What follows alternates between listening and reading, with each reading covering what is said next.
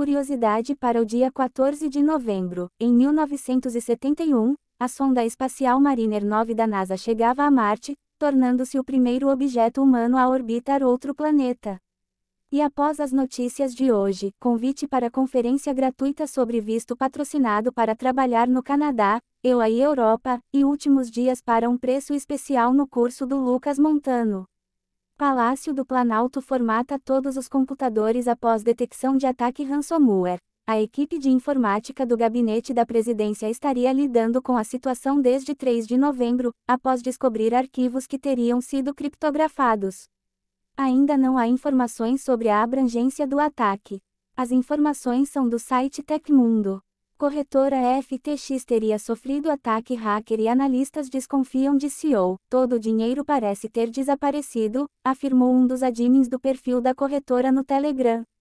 Fortes indícios apontam que valores depositados por clientes, cerca de um bilhão de dólares, teriam sido movidos por alguém com acesso interno aos sistemas da corretora. Sam Bankman-Fried estaria sob supervisão policial nas Bahamas após rumores de que planejava uma fuga para Dubai. As informações são da Reuters, Cointelegraph e The Block.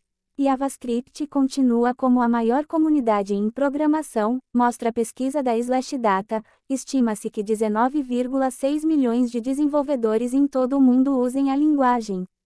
Kotlin, Rust e Java dobraram de tamanho nos últimos dois anos, sendo que este último chegou a 16,5 milhões de usuários.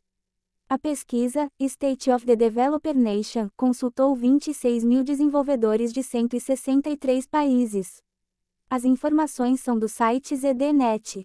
Justiça do Trabalho descobre fraude na emissão de certificados digitais e suspende acesso a sistemas de pagamento eletrônico de alvarás em todo o país. A fraude parece ter partido de uma empresa certificadora, com suspeitas de 4 milhões de reais desviados.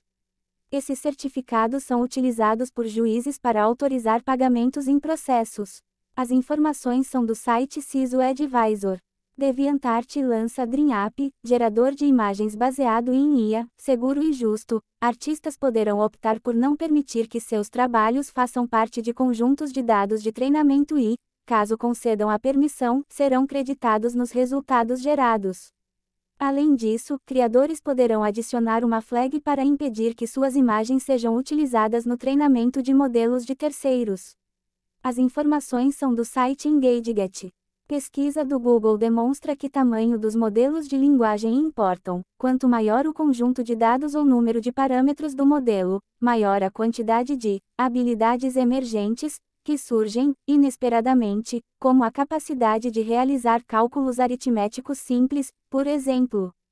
A ideia agora é entender como desbloquear essas habilidades por meio de outros métodos sem aumento de escala, devido ao custo crescente dos recursos computacionais para treinamento. As informações são do blog Google Research.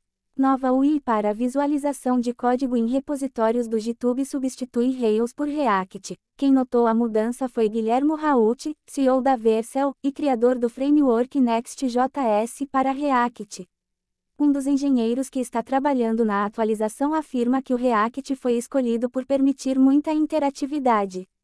As mudanças serão detalhadas em post no blog do GitHub nas próximas semanas. As informações são do site Hacker News.